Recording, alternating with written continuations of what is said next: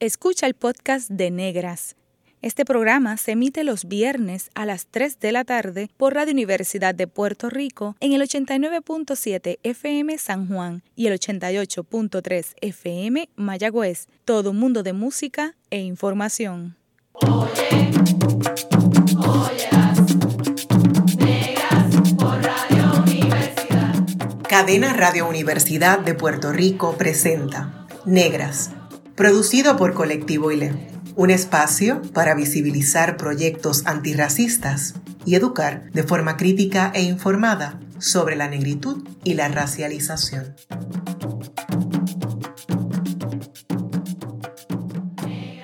Oye, óyelas, negras por Radio Universidad. La clase de historia que no nos contaron.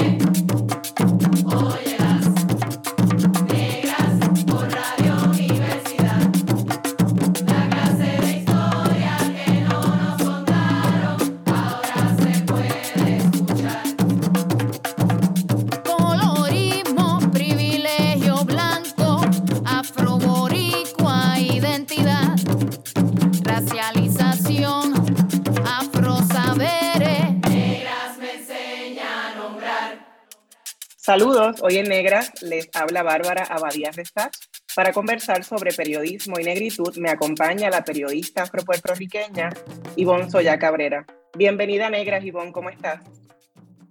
Bueno, para mí es un placer estar en familia, porque el nombre lo dice. Gracias por eso, Ivonne.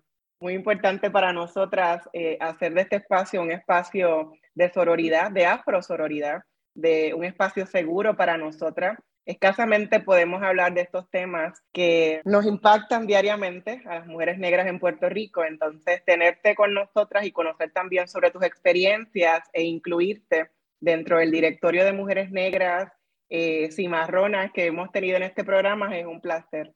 Así que gracias por haber aceptado la invitación de compartir con, conmigo y con mis compañeras de Colectivo ILE es mutuo y, sobre todo quiero felicitarlas porque en el, en el transcurso del programa voy a compartir experiencia en ese proceso de formación y de uno lograr identificar qué uno es y, y, hacia, y por qué. Y la situación de los prejuicios que ahora el que es programa puede entender lo que ahora la de ese tema y antes tal vez pues eh, no había con quién conversarlo, discutirlo y compartir la experiencia.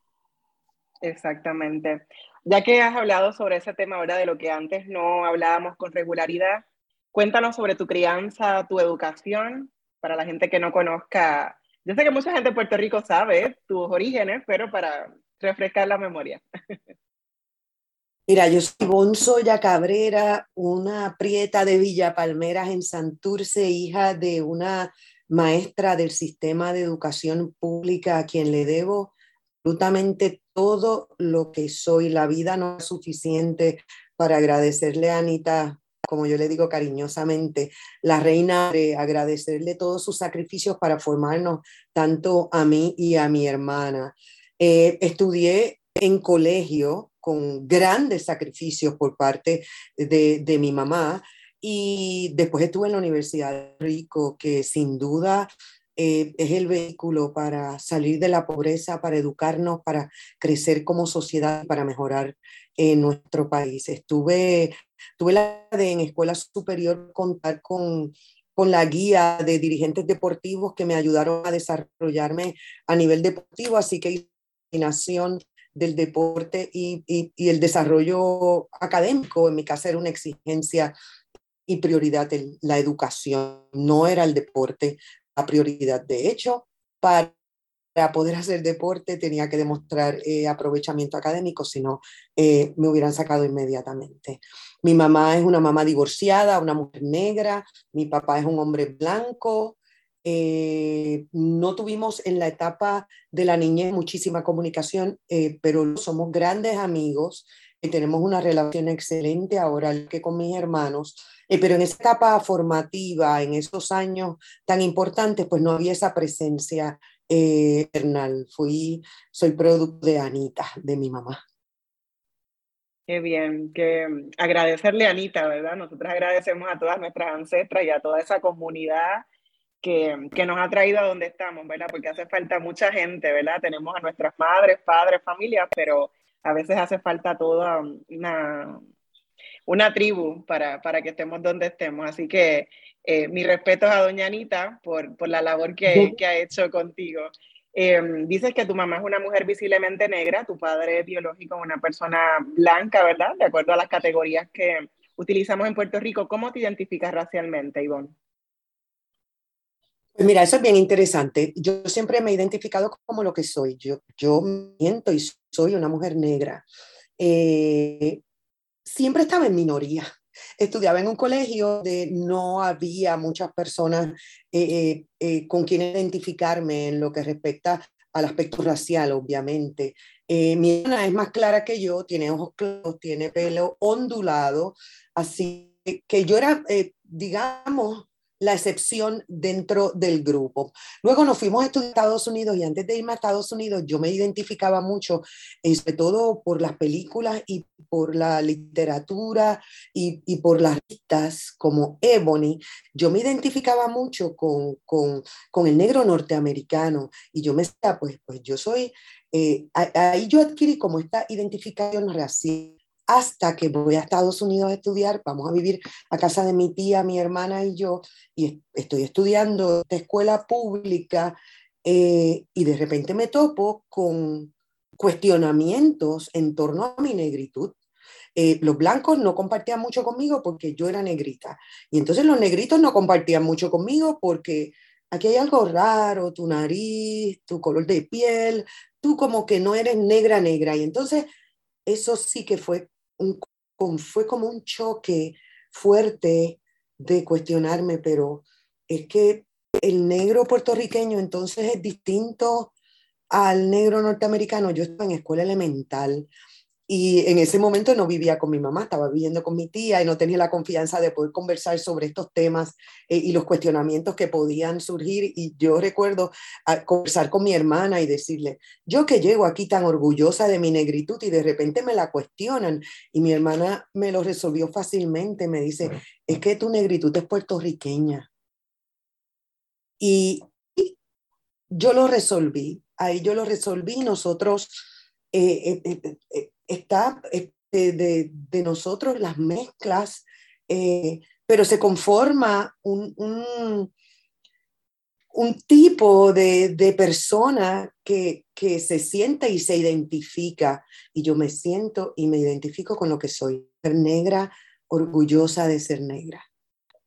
Interesante, Iván, porque esa experiencia la, la hemos compartido otras compañeras, incluyéndome a mí, eh, que soy demasiado negra para ser latina, cuando también hay muchas dudas con respecto a la latinidad, ¿verdad? Esa latinidad también un poco eh, muy monolítica y muy eh, exótica, entonces muy diferente para ser African American, ¿no? Entonces como que esa pregunta de where are you from siempre me, me, la han hecho. Entonces una se siente como que soy ciudadana del mundo, ¿no? Pero eh, ese cuestionamiento que uno tiene, eh, incluso aquí en Puerto Rico, ¿no? A mí me ha pasado caminando por las calles del viejo San Juan que me han hablado en inglés. Entonces es como que, ¿qué dice mi cuerpo, ¿no? Para que la gente me socialice como algo diferente, ¿no? Entonces es como yo he vivido toda la vida viendo gente negra en Puerto Rico, ¿por qué entonces la insistencia a, colocarnos en unos espacios o a exotizarnos o esa romantización en algunos casos em, sobre las identidades, ¿verdad? Étnicas y raciales. Así que esa experiencia es muy interesante porque ese cuestionamiento eh, puede partir desde la ignorancia, pero también muchas veces puede em, desencadenar en experiencias de, de violencia. Entonces te pregunto, eras una niña cuando te estaban haciendo esos cuestionamientos de si you are black, pero no black enough. Entonces, ¿cómo, cómo lo manejaba además de, de esa eh, lección de tu hermana de que, bueno, eres negra, pero eres negra puertorriqueña? ¿Recuerdas alguna anécdota particular?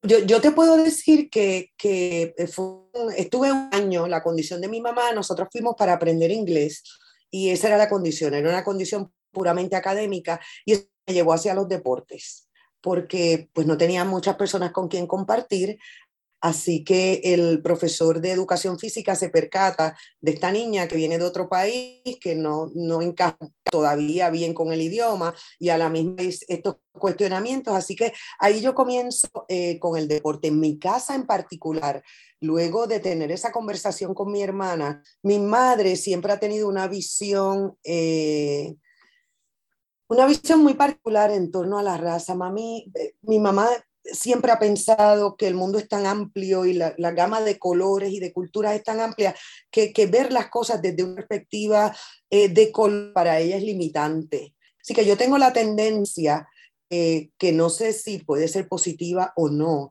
a, buscar la calidad antes de, de buscar un aspecto racial.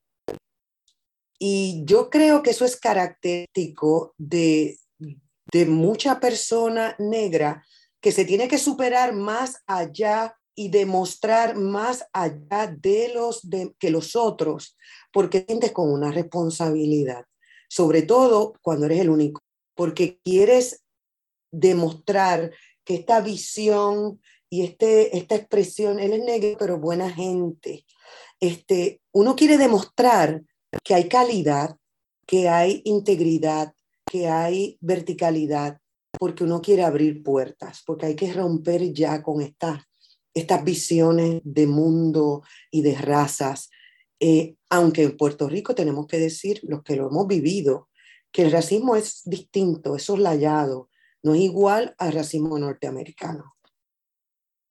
Sí, es muy interesante eso que planteas, Ivonne, con respecto a la responsabilidad adicional que tenemos para negociar espacios, para negociar experiencias, eh, donde no se nos ve, eh, como dices, ¿no? la única persona negra en, este espacio, en el salón, en el deporte o, en tantos y tantos y tantos espacios en que somos una única persona o la persona más oscura de piel. Eh, y cómo esa responsabilidad, me gusta cómo lo problematizas y lo planteas, ¿no? De que dices, no sé si es bueno o malo, pero de la manera en que muchas veces las personas negras vemos eh, la diversidad y celebramos que la negritud es diversa, que las puertorriqueñidades son diversas, eh, me hace pensar, ¿verdad?, en, algo que hemos dicho en otros programas, que el, problema no lo tenemos nosotras como personas visiblemente negras, lo tiene la otra persona que nos ve como una amenaza. Sin embargo, nos añaden una responsabilidad adicional de que tenemos que comportarnos de cierta forma, vestir de cierta forma, tener el pelo de cierta forma, este, porque este tipo de conversaciones no se dan cotidianamente, o sea, de ordinario no estamos hablando sobre esto. Entonces, te pregunto, ¿cómo has asumido esa responsabilidad de, de, verte como única en muchos espacios y de abrir camino, ¿no? Entonces, de tener que comportarte eh, de una forma en particular, aunque eso sea tu naturaleza, pero demostrarle al otro. ¿Cómo, cómo para ti eso puede ser eh, complejo? Bueno, yo etapa ya pasó. E, esa etapa yo la, la, la asumí en mi cuando yo cuando, en los espacios donde yo era la única. Eh, en mi etapa, mis etapas de formación, donde todavía el carácter se estaba desarrollando, la personalidad se está desarrollando. Eh, ahora mismo yo estoy bien clara. Eh, me siento con una responsabilidad, no lo niego. Miro a mi alrededor y me preocupa y me ocupa eh, la idea de que todavía no hay diversidad racial en los medios. Eh, me preocupa y no lo entiendo, porque cuando uno mira Solo, uno solo tiene que salir a las calles de nuestro país y uno ve esa riqueza de diversidad que a mí me encanta. Yo lo encuentro tan hermoso ver gente de distintos tamaños, de distintos colores. Y yo entiendo que los medios deben ser un reflejo de la sociedad. En la sociedad hay gente flaca, hay gente gruesa, hay gente que está sobrepeso, hay gente blanca, hay gente negra, hay gente con combinaciones. Y yo entiendo que los medios deben ser un reflejo de lo que somos como país. Entiendo que en este momento no lo somos, es un gran reto. Hay personas, pero todavía son la minoría. Y yo creo que no debería ser así. La razón todavía no la entiendo. A veces pienso, eh, no estamos estudiando eh, eh, comunicaciones porque estamos autolimitándonos pensando que nunca nos van a coger porque no nos vemos en pantalla. A veces pienso que, que, no, que vienen y solicitan y que simplemente no tienen el trabajo. La razón debe ser diversa, debe ser compleja, pero yo creo que ya es hora de que se rompa con estos estereotipos. Cuando yo me vaya, Dime una mujer negra en un noticiario en Puerto Rico. La tenemos. Así que yo, donde quiera que voy, donde quiera que puedo hablar, le digo a las niñas negras afrocaribeñas en Puerto Rico, tienen que luchar por esos espacios. Tienen que solicitar cuando aparecen esos trabajos. Igual que lo hice yo en un momento, las oportunidades se presentan y quién sabe, si a uno lo van a coger o no lo van a coger. Definitivo. Es, pueden ser múltiples razones, ¿verdad?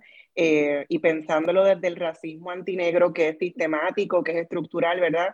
Em, yo me pregunto, yo estudié en la Escuela de Comunicación de la Universidad de Puerto Rico y cuando miro en retrospectiva, yo era la única persona visiblemente negra en, en mis salones. No tuve ni una sola persona visiblemente negra como profesor o profesora. Sí, habían personas negras en la escuela eh, o gente mestiza, eh, la persona de, eh, de, limpieza, la secretaria, personas de administración, pero no tuve ni una profesora ni un profesor ni compañeros visiblemente negros en muchas de mis clases, no solamente en la escuela de comunicación, sino a nivel de la Universidad de Puerto Rico. Y también pienso en el asunto de, del acceso, ¿verdad? Y lo que mencionas, eh, Ivonne, te quiero decir que cuando yo decía en la, escuela, en la escuela intermedia y superior, cuando ya uno está definiendo qué quiere estudiar, que yo decía, yo quiero ser periodista, eh, mm, la mayoría de mis maestras, mis maestros me decían, tú vas a ser la próxima Ivonne Soya. Y yo decía, yo quiero ser Bárbara Badía, porque yo admiro a Ivonne Soya, pero yo quiero ser otra más dentro de ese grupo, ¿verdad? Pues no sabía cómo, porque yo decía, yo la admiro, pero, y, y qué bueno que ella está, pero ¿por qué solamente Ivonne, verdad? Eh, si una niña blanca dice, yo quiero ser periodista, le vas a decir, tú vas a ser la próxima. Pues no, porque entonces esa, esa eh, me parecía problemático, aunque lo celebraba, de ese reconocimiento a tu figura, ¿verdad? Y que eh, la admiración que, que, que, yo creo que la mayoría de la gente en Puerto Rico te tiene porque te estamos viendo por mucho tiempo y, y reconocemos la labor que haces. Entonces, eh, a veces pienso el asunto de, del acceso, o sea, yo quería ser periodista, pero como tú bien señalas, yo no me veía en la televisión porque yo no veía que mi fenotipia o mis características físicas iban acorde con ese estereotipo de, de belleza o lo que se ve en la televisión. Entonces yo pensaba como pues eh, periodista eh, de prensa escrita, eh, luego me, me, ha gustado mucho la radio, pero también porque no me veo, ¿no? La gente me puede escuchar, pero no me ve. Entonces todavía estoy batallando y pensando por qué yo no me veía como esa próxima Ivonne Soya, como me veían mis maestros o mis maestras, ¿no? Entonces pienso en el asunto de, del acceso, viendo la Universidad de Puerto Rico en Río Piedras, rodeada de, de comunidades de gente visiblemente negra, porque esa gente no está dentro de la universidad, en el salón de clase, enseñando o tomando clases. Entonces pienso en, ese racismo sistemático y qué bueno que donde quiera que vas haces esa exhortación a las jóvenes, a las niñas, de que hay que solicitar, porque nunca sabemos qué va a pasar. Eh, pero sí también estoy de acuerdo en que falta mucho y que cuáles son las soluciones. Yo tampoco las tengo, pero, pero hace falta que, que las pensemos y que articulemos algún proyecto de país para que mm, esta no siga siendo la norma por, por 30 años más. Cuando, cuando eh, se culmina la, la, presidencia de Barack Obama, Michelle Obama publica un libro y, y todos estos temas que estamos hablando están ahí articulados. Están articulados obviamente desde la perspectiva norteamericana, pero interesantemente se repiten algunas experiencias. Y yo recuerdo cuando yo fui a solicitar eh, eh, trabajo en televisión. Yo trabajaba en una agencia de noticias que se llama Prensa Asociada y le comento a una gran compañera que respeto y admiro muchísimo, le comento que voy a solicitar esta plaza en televisión y me dice, chica, pero no, mira, no te van a coger. Tú eres mujer y cubres deporte y además eres negra. Entonces yo asumí la postura que me enseñaron en mi casa, la de mi mamá, que es a la inversa. Y yo le dije, pues fíjate, tal vez me van a coger precisamente porque soy mujer y soy negra. Yo no tenía palas, yo no conocía a nadie. Eh, había visto a algunos compañeros periodistas en la calle, pero... Y fui, me entrevistaron, y me dieron la plaza. Casualmente, el canal había contratado una de las mejores firmas en Estados Unidos, era el Canal 11 en aquel momento, una de las mejores firmas consultoras en Estados Unidos, el consultor que era considerado una eminencia. Adivina de qué color era, de qué raza. Era negro. Cuando él me vio, él me dijo, yo te voy a hacer una prueba y la prueba fue, tú te vas a sentar en esa mesa y vas a improvisar sobre el tema que tú quieres y no te vas a callar hasta que yo, hasta que yo diga. Y yo improvisé una noticia deportiva y la plaza fue mía. Así que mi experiencia puede ser la experiencia de un montón de jóvenes en Puerto Rico. No nos limitar si queremos romper con este paradigma, con esta, esta, este fenómeno que, que, que no entendemos que no tenemos una solución para él, la única manera de hacerlo es confrontando, es, es asistiendo a las convocatorias, es preparándonos. Y, y, va a llegar, va a llegar, los tiempos están cambiando. Sin duda, me gusta esa, esa lección. Tenemos que confrontar, ir a contracorriente contra el discurso hegemónico blancos y heteronormativos que, que nos coloca, ¿verdad? Entonces, gracias por esa lección, Ivonne. Uno de los rasgos fenotípicos que se asocia con negritud es el cabello. ¿Cuál ha sido tu experiencia con el cabello, Ivonne? Como, como yo te estaba diciendo, mencioné a Michelle Obama y va a hablar del cabello eh, eh, precisamente por eso. Cuando Michelle sale de la, de la de ser la primera dama de Estados Unidos en su libro, eh, ella sale con su pelo rizo. Y entonces una de las cosas que ella, que ella explica es el fenómeno este del Black Mad Woman. Los prejuicios llegan al punto que, que son obviamente también visuales.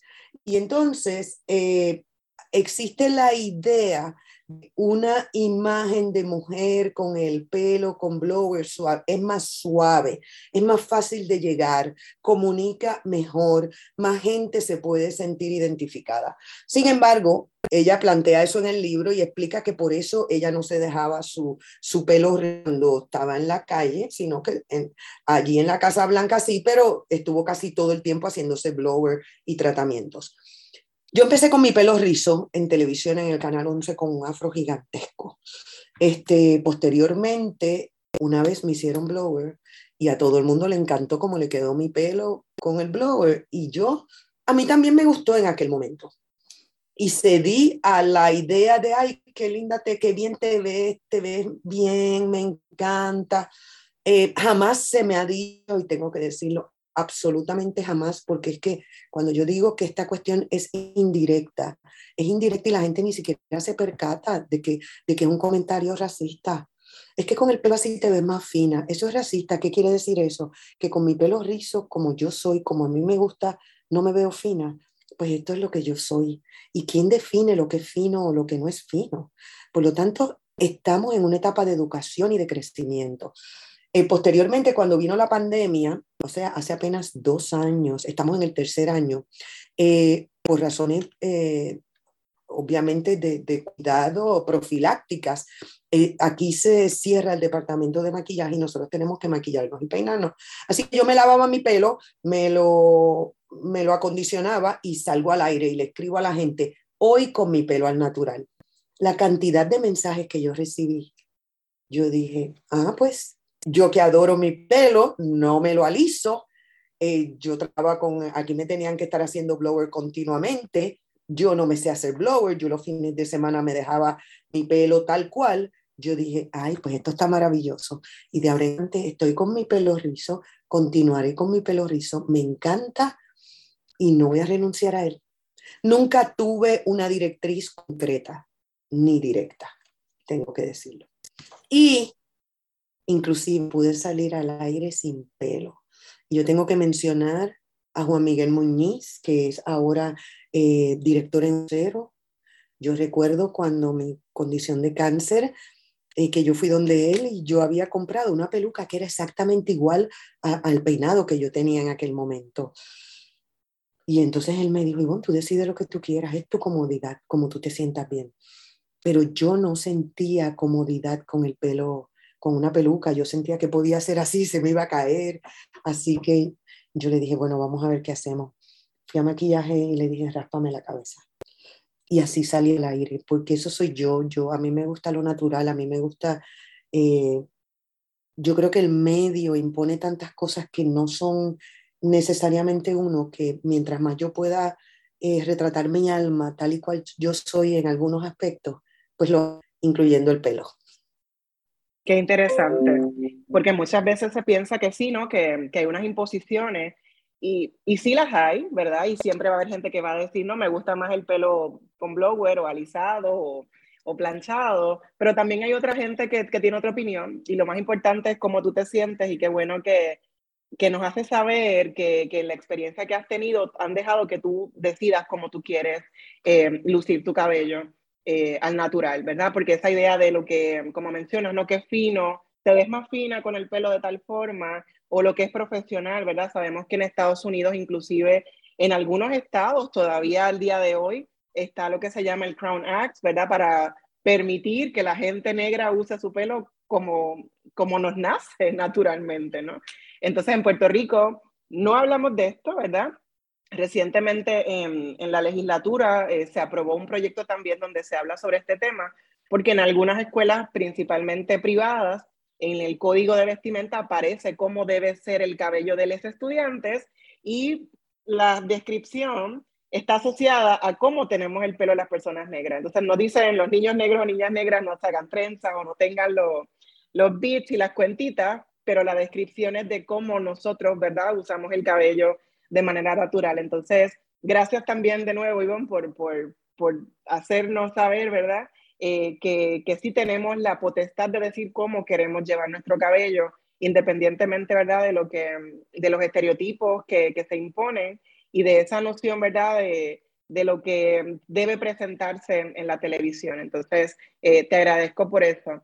Eh, en el segundo segmento quiero que nos hables un poquito más sobre el tema de, de, la, de la condición de salud que padeciste, pero antes de eso me gustaría terminar este segmento, eh, porque lo has mencionado desde el principio, para que nos hables un poco de tu faceta como atleta y jugadora de voleibol a nivel nacional eh, y representando a Puerto Rico internacionalmente.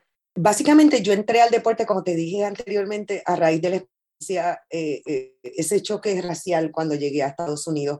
Luego, cuando llego a Puerto Rico, tengo de, de, de, de poder desarrollarme y y eh, fue un momento donde habían fallecido, lamentablemente, hacía unos cuantos años, el equipo de voleibol femenino completo.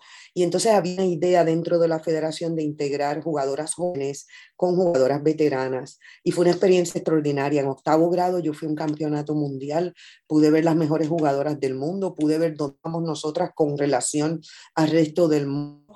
Eh, y estuve en el equipo nacional más o menos como 10 años.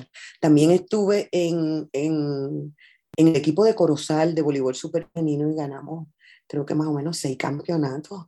Así que, que fue una experiencia extraordinaria y contábamos con compañeras de, de, un calibre como Sofía o una muchacha de barrio, que, que Maribel, con unos corazones que, que, no les cabían en el pecho y una entrega por el país que yo creo que, que, que ayuda mucho el deporte al desarrollo de la resiliencia, de, de tu poder luchar contra adversidades eh, y combatirlas. Así que yo creo que para mí el desarrollo deportivo fue fundamental para lograr ser lo que estoy ahora mismo. Se lo debo obviamente a la crianza, a la educación y al deporte. Donde también hay, hay que romper esquemas. Eh, yo me pregunto muchas veces cuántas nenas de barrios, la pobreza también es un problema serio. En algunos deportes ni siquiera hay accesibilidad. Ahí también hay que romper barreras. Exactamente. Y, que puede ser em, que a veces se asocia, ¿verdad?, los deportes con negritud o la música con negritud, pero aún en esos espacios se jerarquiza también a la gente y hay un privilegio blanco bien eh, visible.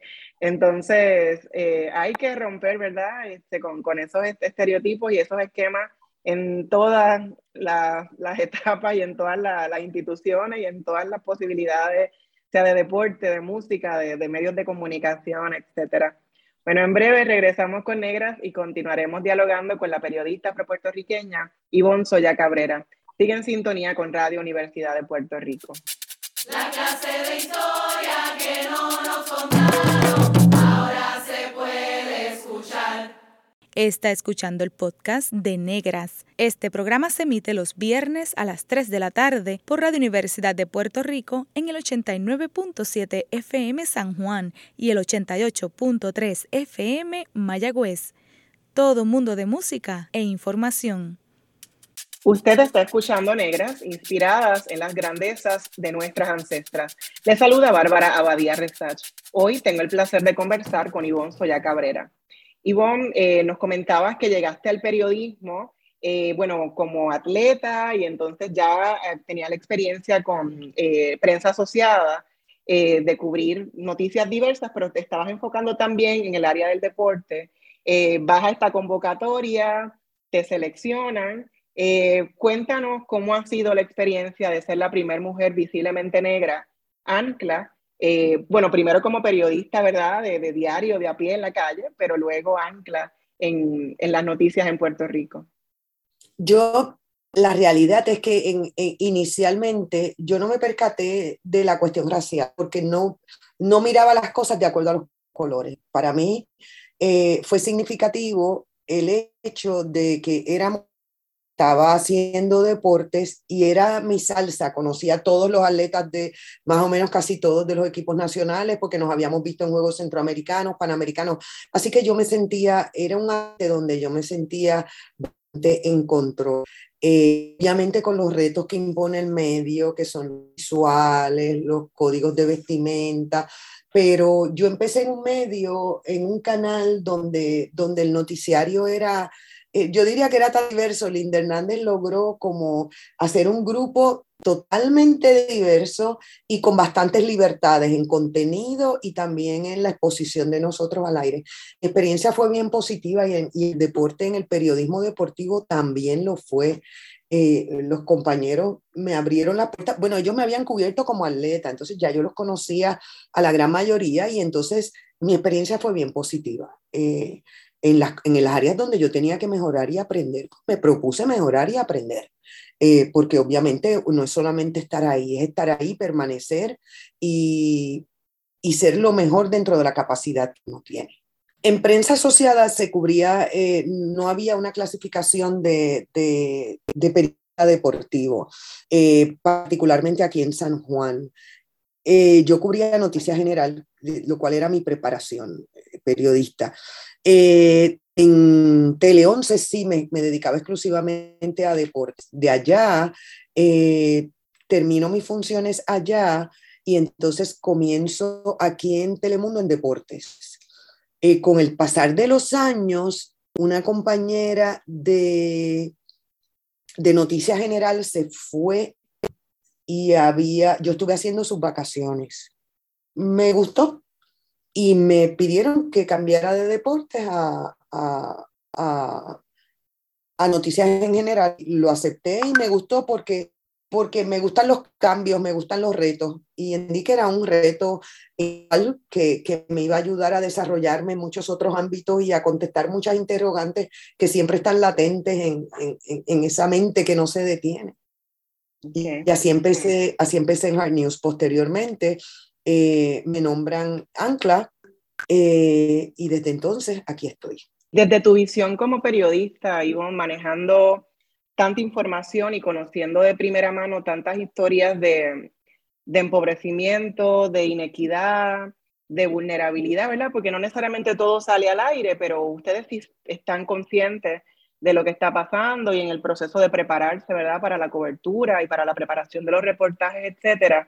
¿Cómo describes el racismo antinegro en Puerto Rico desde tu visión como periodista? Yo lo describo como, como soslayado mejorado muchísimo gracias a trabajo de grupos como el, como el, como el de ustedes. No solamente crean conciencia, la gente piensa que el, el, el, racismo es algo que está a veces tan arraigado que la gente no se percata, no se percata cuando te dicen, es que me gusta tu pelo así porque te ves más fina, o, ay, él es un negrito, pero es tan buena gente. Y entonces está tan arraigado en nuestras canciones. ¿Cuántas veces uno no cuenta ahora con lo que uno sabe ahora, escuchar canciones que uno disfrutó, bailó y saltó con ellas. Y uno dice, Dios mío, pero si esa letra es una letra de un maltratante contra una mujer, o esa letra es en contra de, de, la negra, o esa, esa letra no nos exalta. Así que yo creo que estamos viviendo unos momentos muy particulares de mucho aprendizaje y que no importa la edad, todavía podemos, porque también también el, racismo se manifiesta en todos los bandos.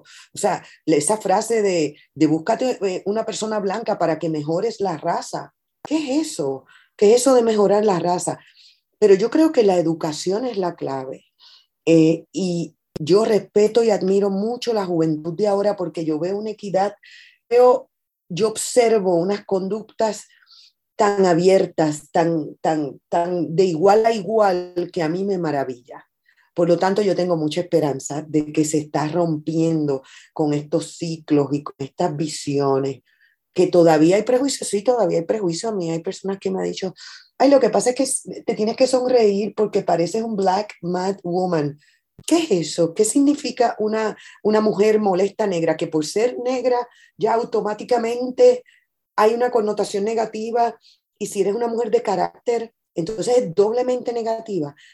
Pues no, yo soy lo que yo soy y, tenemos que aprender a aceptar a mujeres fuertes, mujeres con carácter, porque ¿cómo llegaron donde están si no tienen fuerza, si no tienen carácter, sobre todo cuando probablemente son una minoría dentro de grupos tan amplios?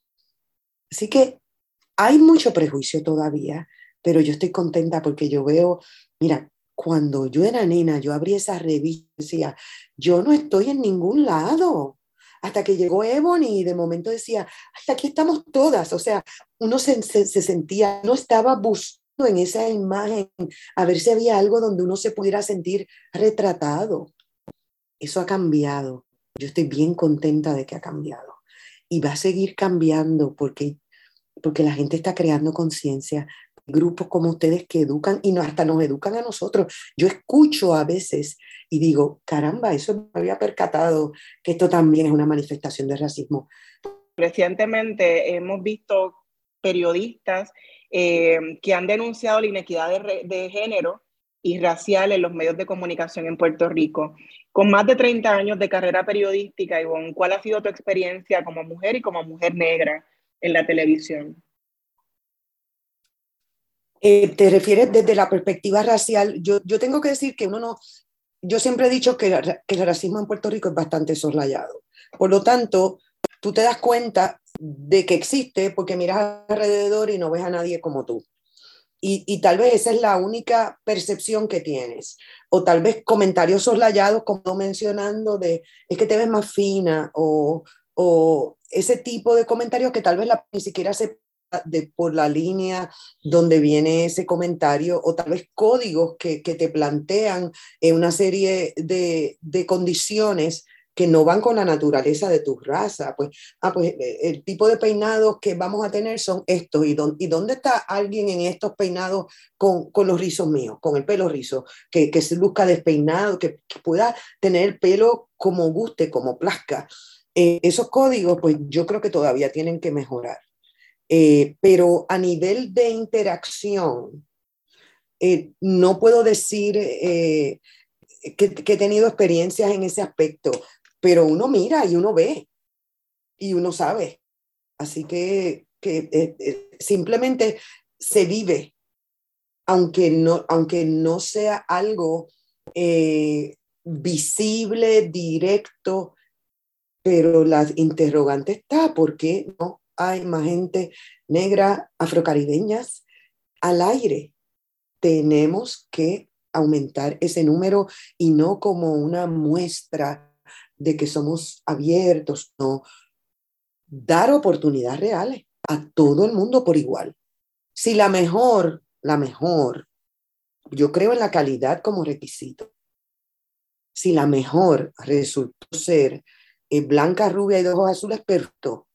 Pero si resultó ser negra, con su pelo rizo, perfecto, vamos a, vamos a dejarla que llegue, vamos a dejar que, que trabaje y que represente a su grupo. Si total, nosotros no somos minoría.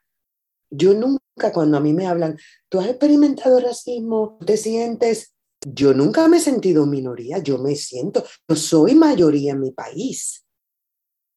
Yo soy mayoría, es, es lo que más hay en Puerto Rico. Así que yo me siento que yo soy mayoría, que no necesariamente está representada en los medios de comunicación. Exacto, en los medios de comunicación o en las estadísticas, ¿verdad? Porque a veces también las preguntas eh, se hace difícil responderlas, ¿no? Por ejemplo, en el censo, de hecho, en los resultados del último censo del 2020, sabemos que es un instrumento imperial impuesto y que las categorías no tienen que ver necesariamente con la idiosincrasia racial en Puerto Rico. Sin embargo, un 17% de la población se autoidentificó racialmente como blanca, lo cual es una disminución significativa de los censos anteriores sin embargo, sabemos que hay un más de un 17% de personas en poder. Entonces, por supuesto que la gente afrocaribeña, ¿verdad? Que lucimos negro o, incluso mestizo, no somos la minoría en Puerto Rico, pero ¿quién es lo que tienen eh, más, poder o más acceso, ¿verdad? Cuando hablamos de, eh, del white privilege, ¿verdad? Del privilegio blanco. Eh, y entonces, sí, que bueno, no somos una minoría. Eh, y cómo entonces hacemos esa denuncia de que nosotros no somos una minoría. Y si eh, solamente un 17% de la población es supuestamente blanca, ¿verdad? Eh, pues el resto, ¿por qué no es representativo, ¿verdad? En los medios de comunicación, en las escuelas de derecho, en las escuelas de medicina y, en otros espacios, ¿no? y también, bueno, otro asunto que te preguntaba el, asunto de género, ¿verdad? Muchas de las denuncias han sido eh, por inequidad en términos de la, del salario, eh, inclusive por edad. Entonces, no es solamente por ser mujer, por edad, ¿verdad? Entonces, asuntos de género y edad lo vemos en la televisión muy marcado y han sido denuncias que se han hecho recientemente, que a lo mejor antes eh, no es que no existían esas situaciones, pero que no, no se habían denunciado tan frontalmente como ahora los tiempos están cambiando y, y, y, y en los medios de comunicación también. Eh, yo creo que la, todas hemos creado conciencia.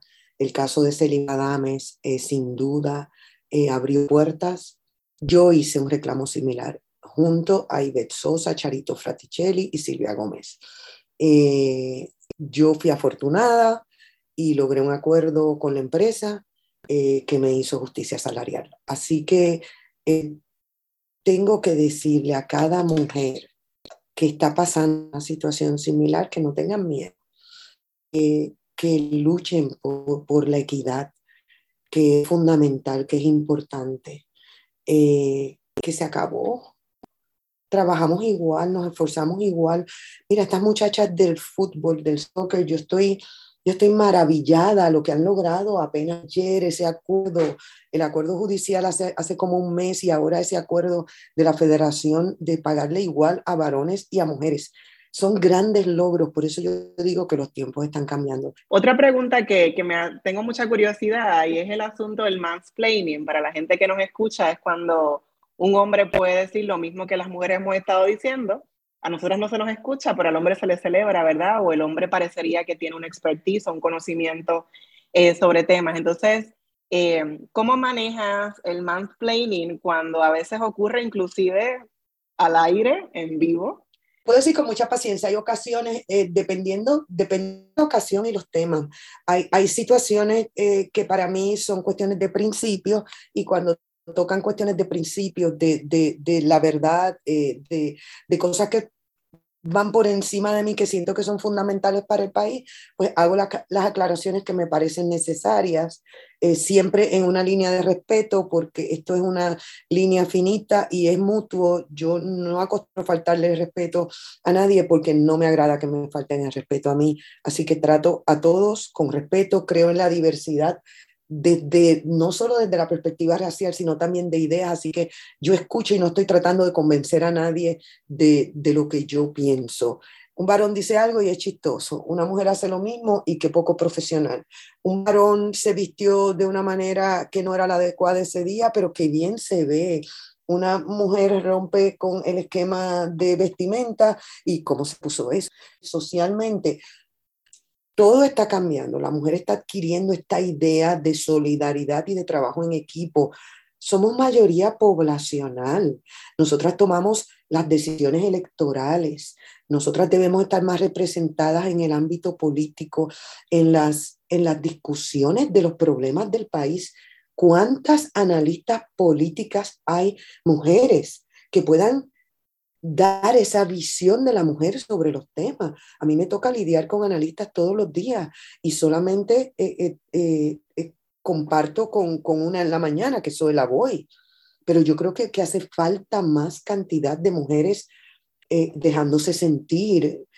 obviamente hay que agradecer las que abrieron las puertas, a Marcia, está Marilu Guzmán, que es excelente, y hay mujeres excelentes, pero le damos la misma oportunidad que a los varones las escuchamos con el mismo detenimiento, consideramos tan seriamente lo que dice una mujer versus lo que dice un hombre como la solución para el país, pues yo creo que las mujeres, los hombres han gobernado mucho tiempo y yo creo que ya es hora de que las mujeres estemos en mm, lugares donde se tomen las decisiones para ver si logramos resolver los entuertos, todos los problemas fundamentales del país. Y yo creo que podemos hacerlo nos toca a nosotros las decisiones de quiénes quieren estar y quieren estar en ese proceso y se hace desde distintos foros. Ustedes lo hacen con, con, con su programa y con las actividades educativas. Huracán Mitch en Honduras en el 98, eh, World Trade Center en Nueva York 2001, Huracán Katrina en New Orleans 2005. ¿Qué impacto han dejado en tu vida esos eventos catastróficos que has cubierto como periodista? La adversidad también me enseña fortaleza cuando uno ve esos eventos, uno, yo siempre me, traslado a Puerto Rico y pensaba, eh, por ejemplo, en el caso no de las Torres Gemelas, pero sí en, en, los casos de fenómenos atmosféricos que me tocó cubrir, como, como Katrina, y, y tuve inundaciones que llegaban al techo de las casas, pues uno se preguntaba, Dios mío, si esto llega a pasar en Puerto Rico. Eh, y uno como que no sabía cómo ubicar la posibilidad de superarlo, a pesar de que en nuestra historia obviamente hemos pasado por fenómenos anteriores, pero cuando de repente tú te traes esa experiencia de ese dolor, de perderlo todo, de tener que volver a empezar de nuevo, de que la infraestructura se acabó, y entonces de repente se queda ese cuestionamiento de cómo reaccionaríamos nosotros aquí, y de repente vives María y ves cómo reaccionamos cómo salimos a las calles, cómo limpiamos primero nuestros hogares y después nuestra comunidad, cómo preguntábamos, ¿tú comiste? ¿No has comido? Ah, mira, en aquel lugar se puede conseguir. Como hubo gente que espontáneamente no podían estar en sus casas y salieron a ayudar. Entonces uno dice, ya tengo la respuesta. Así que te estoy dando la, el cuestionamiento que me surgía cuando cubría esos eventos y la respuesta que me dio de María, eh, la estoy fusionando. Pero sin duda, cuando tenía esa experiencia siempre me trasladaba a Puerto Rico pensando, ¿y si a nosotros nos pasara algo similar? ¿Qué haríamos? Y yo la respuesta. Definitivo. Ivonne, eres sobreviviente de cáncer y en este programa tú nos has hablado de muchas de las cosas que has hecho y de las denuncias y de cómo tu figura como una mujer negra ya de, de entrada es una forma de decir aquí estoy y puedo estar aquí, tengo la capacidad de estar aquí. A veces la gente pues ve a uno como, como un modelo, ¿verdad? Y es una responsabilidad que te, que te añaden, ¿verdad? Pero eh, esa experiencia de, de, vivir con el cáncer y de continuar frente a las cámaras, eh, sin duda eh, fue importante para otras mujeres también que estaban pasando por lo que tú estabas pasando o para que otras que lamentablemente pues han tenido que pasarlo también después. ¿Cómo, cómo se sobrevive a una noticia como esa, a un tratamiento, verdad, que puede ser eh, muy, muy fuerte, ¿no? Y sobre todo cuando estás trabajando eh, frente a cámara. ¿Cómo, ¿Cómo manejaste esa situación? Eh, yo no sabía, a diferencia de antes, hay unos beneficios y unos tratamientos ahora el cáncer ya es una sentencia de muerte. Eh, uno lee historias y uno lee artículos en torno al cáncer de mama eh, y uno se da cuenta de que uno es afortunado que en esta época hay alternativas.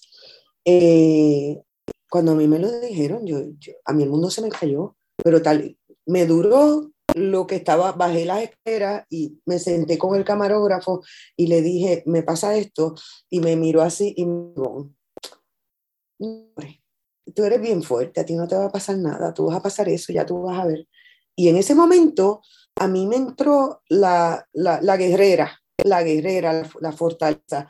Y de ahí para adelante así fue como mi, obviamente yo tengo un grupo, mi grupo de amistades, mi hermanita Yolanda Vélez Arcelay.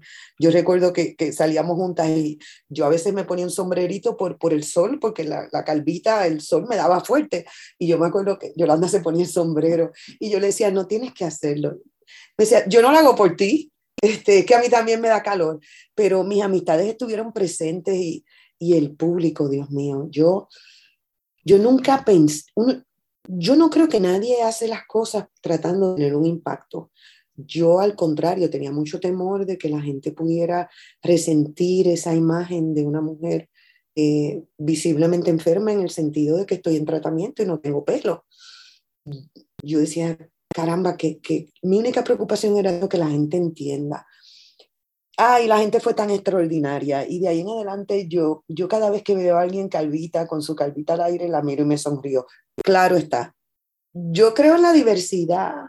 El que se siente cómodo con su peluca y no se siente cómodo calvito, no tiene que estar calvo. Yo simplemente me sentía cómoda sin pelo. Eh, no podía estar con una peluca, no soy yo. Pero las etapas del proceso son distintas, las calvas son distintas, hay gente que le salen manchitas, hay gente que no. Así que yo fui, yo fui afortunada en el proceso la gente me apoyó de una manera increíble, así que yo estoy muy agradecida eh, por eso y estoy agradecida, tengo que agradecer, eh, en aquel momento la empresa fue, fue muy abierto de permitirme salir al aire sin pelo. Yo amo lo que yo hago, yo amo el periodismo, a mí me apasiona mi trabajo.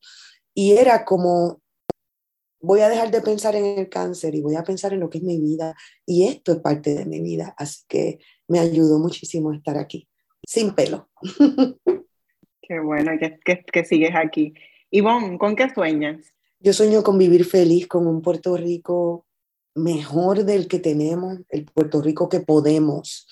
Eh, yo sueño con viajar el mundo, con aprender de todos los temas. Tengo, e, es como un cerebro inquieto que no, que, que siempre tiene nuevas interrogantes, que surge un tema nuevo, déjame aprender sobre ese tema y, y me encanta.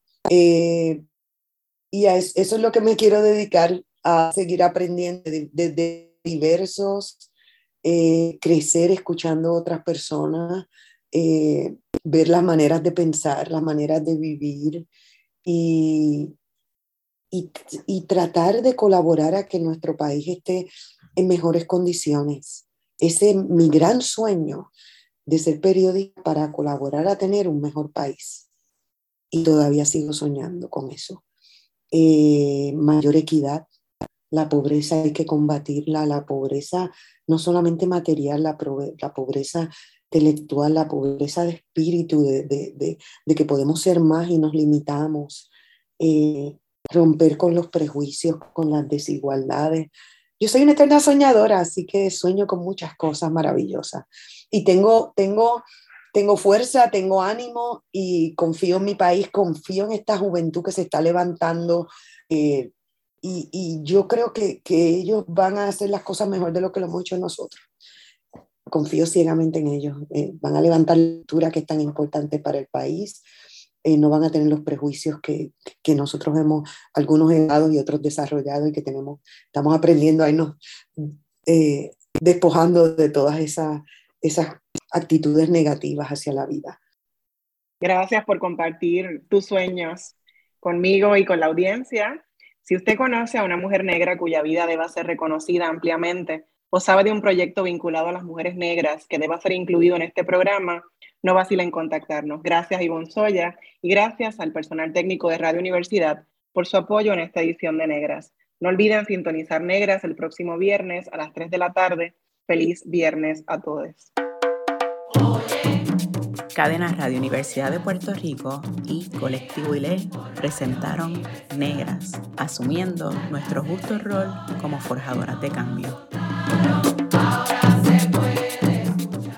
Acaba de escuchar el podcast de Negras. Le invitamos a que nos sintonice los viernes a las 3 de la tarde por Radio Universidad de Puerto Rico en el 89.7 FM San Juan y el 88.3 FM Mayagüez. Todo un mundo de música e información.